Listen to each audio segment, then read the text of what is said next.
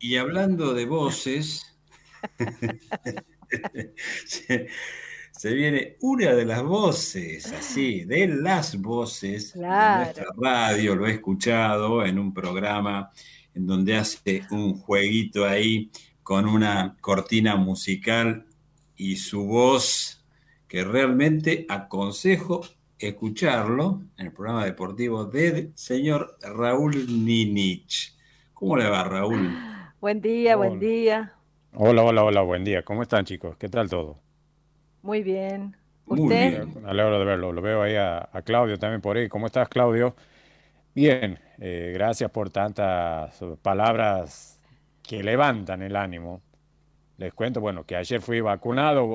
Estoy un poco eh, desganado, pero bueno, este, vamos levantando de a poco, vamos levantando de a poco. ¿Sabe, ¿Sabe qué le tocó? ¿Qué vacuna le tocó? Sí, la, la, la AstraZeneca. Ajá. Pero, pero le dio fiebre, algo de eso, ¿no? Cálculo.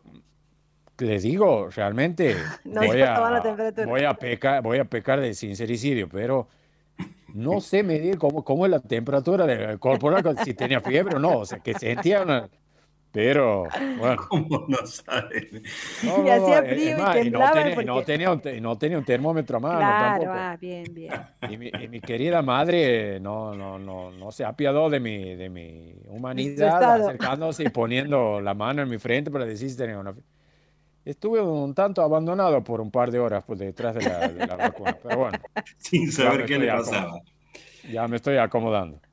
Bueno, muy bien. Eh, bueno, me alegro de verlos, chicos. Eh, bueno, hablamos un poco de deportes. Primera Nacional, Güemes, que hoy a partir de las 15.30 en el Estadio Único de Madre Ciudades por la décima tercera fecha, recibirá a otro equipo encumbrado. Hoy el conjunto de Pablo Martel, estamos hablando del gaucho santiagueño que tiene 23 puntos Juega con Defensores de Belgrano que hoy ocupa la tercera colocación con 19 unidades. El árbitro será Halfer y será un cambio obligado en el conjunto santiagueño ya que no estará Lucero por lesión, uno de los referentes de este conjunto gaucho, y será reemplazado por Javier Bike. Y en otro partido que también nos interesa, Mitre, no sé cómo lo verán ustedes, pero ¿les gustaría un viajecito a la ciudad feliz, a Mar del Plata? Hoy estará visitando. Sí, estoy desesperado por viajar, así que cualquier viaje que me, que me ofrezca me engancho. bien, bien. Eh, visitará Alvarado de Mar del Plata, un caso curioso en Alvarado que viene con cuatro ausencias por COVID. Este conjunto de Alvarado que venía de ganar a Estudiantes de Buenos Aires por 3 a 1, también está prendido en esta primera nacional y será a partir de las 19 horas con el arbitraje de Lucas Comesaña, el mejor de los éxitos para estos conjuntos arentegueños. Y recordemos que Mitre le ganó nada más y nada menos que la última fecha al líder de, su zona, que es eh, Tigre de Victoria, y quiere... Eh, exactamente, con buen fútbol por momentos, y quiere demostrar que no ha sido casualidad este resultado. Veremos que, cómo se dará este conjunto de Mitre que no contará con Rodrigo Tapia perdón, por COVID positivo. Vamos al certamen internacional. Copa América. Hoy estarán jugando Perú-Ecuador a partir de las 18 horas, mientras que Brasil, el gran candidato, estará enfrentando a Colombia. Por decirlo de alguna manera, creo que será el escollo más difícil, pese a que Colombia no tiene un andamiaje regular, creo que le hará más partidos a lo que fue anteriormente para el Scratch jugar con Venezuela primero, luego con Perú, que le ganó 3 y 4-0. Cómodamente, sí, sí, Colombia, a pesar que perdió con Perú y empató con Venezuela, en la primera fecha había ganado a Ecuador, creo que le presentará mayor eh, resistencia al conjunto de Tite. Y en Eurocopa, Hoy un partido para no perderse, Sergio, María Julia, Portugal-Francia. Portugal-Francia, que estarán jugando en la, zona de la muerte, por así decirlo. Creo que de ahí saldrá un equipo ya firme, candidato para alzarse con la copa de la, del viejo continente. Y por el otro lado, Alemania-Hungría. También buen partido. Sí, y un, y un partido que no es para dejarlo de lado, que es España-Eslovaquia. Este conjunto de Luis Enrique que empató los dos primeros partidos y necesita eh, eh, rápidamente de lo que es la victoria, porque si no corre riesgo la clasificación a octavos de final, la roja, que recordemos, las decisiones que se fue, excedieron fuertemente es dejar primero afuera a un referente de la selección española como es Sergio Ramos, un Sergio Ramos que no tuvo todo consigo, se fue del Real Madrid también y otras Ah, sí, no sabía. ¿A dónde se fue? Hasta ahora no tiene equipo. Pero ah. creo que le gustaría, por el, por el globo de Parque Patricios andaría bien, ¿no? Creo que había un interés de nuestra dirigencia. Y de él también. Sí, sí. A eso no sabía. Pero sí. Sí, y bueno, y si no. Y si no, en el, en el sinnúmero de nombres o lo que se barajan, Boca siempre entra en ese torbellino que si no es Cavani, si no es de traer. Yo más que Boca le diría que entra a una revista deportiva a vender humo. y bueno, está bien, pero hay de todo, hay de todo. Hay de todo. Nosotros no vendemos humo. Sí, tienes razón, pero están muy calladitos. No sé cómo están en el tema de la finanza. Huracán que viene un, tanto golpeadito con eso, ¿no? Bueno, pero hizo unas ventas ahora. Estamos, estamos incorporando, ¿eh? Estamos incorporando. Por pronto, eh, Boquita ya, ya, le sacó a Rolón y a Briasco. O pagó, pagó lo que Casi 4 millones. Sí, en, algún negocio que no estaba tanto claro porque Boca quería pagar cierta plata, luego la dirigencia de Huracán salió con una letra chica, no se entendió bien. Bueno, no, no, no, no, no. ponga en duda. No, no, está bien. sin, sin pruebas. Escúcheme, ¿sabe lo que pasó? Es que en un principio se hablaba de un porcentaje y después eh, pasó a ser mayor el porcentaje de adquisición del jugador por parte de Boca. ¿Me explico? sí, sí, sí. me, deja, me deja más claro su explicación, Sergio, que lo que puede explicar la dirigencia del Huracán. Eh, pasamos un poquito al básquet, Liga Argentina de básquet. Quería preguntarle algo eh, con respecto a la Copa América. Este, ¿cree que, ¿Cree que se le puede ganar a Brasil? ¿Desde qué costado? ¿Cualquier equipo o la selección argentina? La selección argentina. La, selección argentina, claro. Eh, pienso, que, pienso que sí, porque la selección argentina, si bien está dando esos síntomas de que los primer, el primer tiempo de cada partido que le tocó disputar en esta Copa fueron eh, ocho puntos, nueve puntos, por así decirlo, y luego se cayó notablemente en la segunda parte Creo que vendrá una situación luego de, esta semana de descanso que será, porque el último partido que jugará la Argentina será ante Bolivia. Previamente habrá una fecha libre para el seleccionado de Scaloni.